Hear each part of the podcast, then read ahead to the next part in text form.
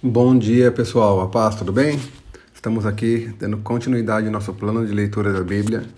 Hoje nós estamos lendo os capítulos 10 e 11 do livro de 1 Coríntios e também o capítulo 99 do livro de Salmos. Nesses capítulos de hoje da Epístola aos Coríntios, Paulo segue deixando lições valiosas para aquela igreja e para nós.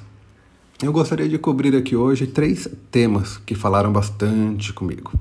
Tá, o primeiro se encontra no primeiro versículo do capítulo 10, quando ele diz que nós não devemos nos esquecer das coisas que já passaram, das coisas que já aconteceram. Sabe, pessoal, nós podemos e devemos aprender muito com as experiências que nós ou outras pessoas já tiveram no passado. E Paulo aqui fala do aprendizado que devemos ter com os israelitas que saíram do Egito. Eles viram, sabe, tantos milagres, tiveram tantas demonstrações do cuidado de Deus, mas mesmo assim, muitos acabaram com seus corpos espalhados pelo deserto. Então, que não sejamos igual a eles e que possamos focar em chegar em nosso destino final, que no nosso caso é a vida eterna ao lado de Deus. A segunda lição aqui é que as nossas tentações não são diferentes daquelas que outros passam.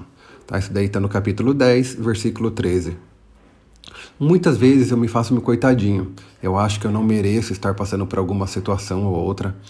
Mas eu nunca posso esquecer que não significa, sabe, que sendo cristão, que escolhendo seguir a Cristo, não significa que não estou livre dessas coisas.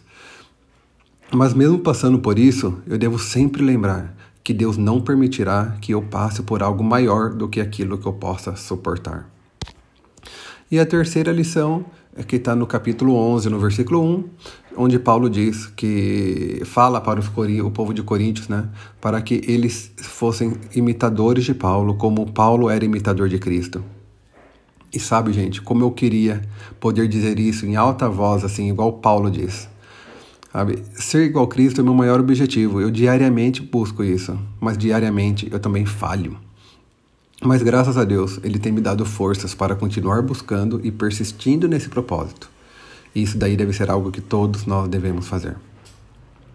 O Salmo 99 já é um texto curto e objetivo, exaltando o poder e a santidade de Deus.